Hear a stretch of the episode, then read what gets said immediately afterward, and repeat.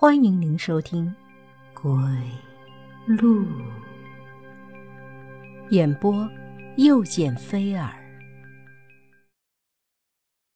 黑童话。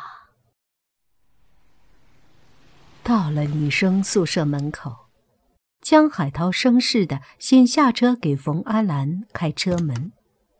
有不少学生正来来往往，冯安兰能感觉到那种羡慕的眼光正向自己投射。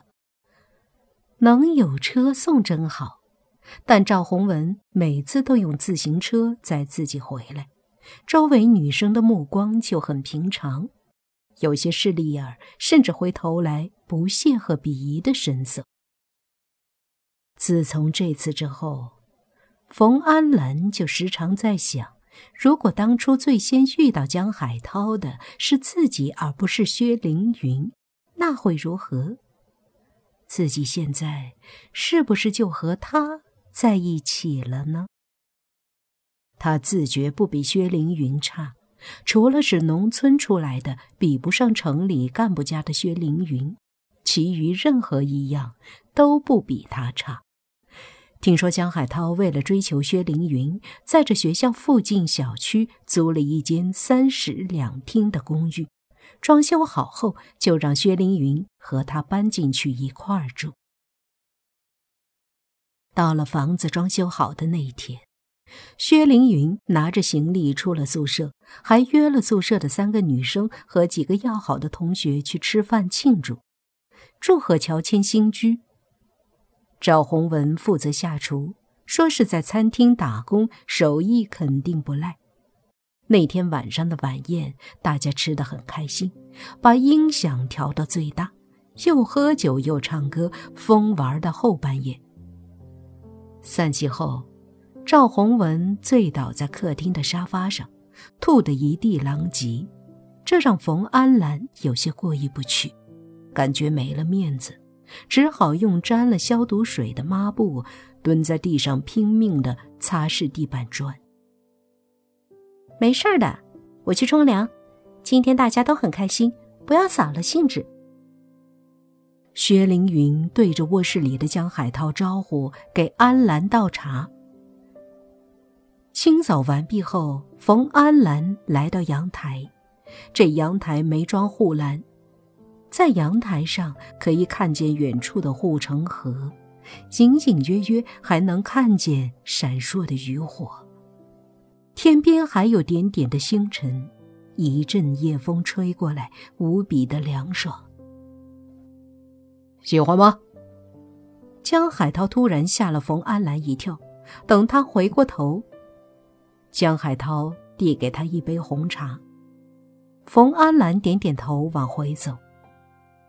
今天参观了他们的新家，什么都很完美，装修是简约的北欧风格，卧室的地板是红木铺好的，主卧的床单是天蓝色系，一切都是按照薛凌云的喜好来装修。江海涛真是个体贴的人。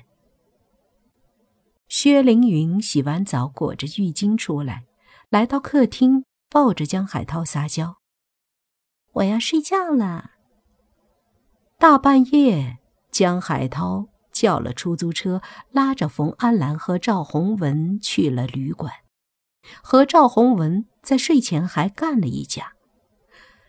和赵文红躺在一个被窝里，却怎么都睡不着，看着旅馆房间的天花板，听着赵洪文如雷般的鼾声，还有闻着他身上的油烟味、酒气、汗臭味，心想着。同样是男人，差别怎么那么大？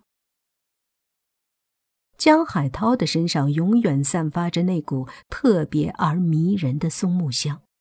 当初就是看上赵洪文帅气的脸庞和身高以及大长腿，现在想想，这些有屁用啊！帅又不能当饭吃，又不能当卡刷。第二天早上回学校的时候。在食堂里，薛凌云对冯安兰说：“希望你们能搬过来和我们一起住。”冯安兰诧异的问：“为什么？”大家虽然是朋友，但你们的新房我们住进去不太合适啊。”薛凌云说：“我呀，怕他在外面乱搞，带女人回来。你们在那边好给我看着点，别让他乱来。我跟他找了个借口，说是我们小区解放以前是乱葬岗。我半夜听到有人在楼上咳嗽，我害怕，就找你们来住。人多阳气旺。”他没多想就答应了。这理由听得冯安兰一头黑线，原本不想答应，耐不住薛凌云的百般请求，只好点头。收拾好东西后，赵洪文死活不同意，最后还是江海涛递给他一把钥匙，说：“每个月交三百块钱房租，水电不包。”他这才同意。冯安兰知道，三百块钱只是做做样子罢了，免得伤了赵洪文的自尊心。搬进去的时候，洗护用品都带齐了，听说是江海涛特意准备的。他和薛凌云用卧室里的卫生间，外面的卫生间归赵洪文和冯安兰，连沐浴露都是冯安兰喜欢又舍不得买的杏仁味的牌子。洗澡的时候，冯安兰觉得一阵的感动，对女友的朋友都能这么细心，江海涛真是少见的暖男。搬进去一周后，那天赵洪文特地把麦当劳餐厅留下的汉堡给冯安兰带回来，说是当做午饭。他要去兼职，没空做饭。薛凌云和江海涛出去吃了，中午没人。冯安兰打开电视，又把客厅的窗帘拉上，灯光调成自己喜欢的睡眠模式。赵洪文今天要加班，估计晚上才能回来。冯安兰看了一会儿电视后，拿起餐厅桌子上的汉堡，一口咬下去，突然觉得有什么东西卡住了喉咙，轻轻地咳出来，发现居然是一只蟑螂的头。两只眼睛正盯着自己，还有长长的胡须。冯安兰立刻跑到卫生间里大吐特吐。为了这事，冯安兰和赵洪文大吵了一架。冯安兰各种难听的伤自尊的话都对赵洪文喷出来。两人冷战了一个星期之久，就连江海涛和薛凌云都劝不住。自此之后。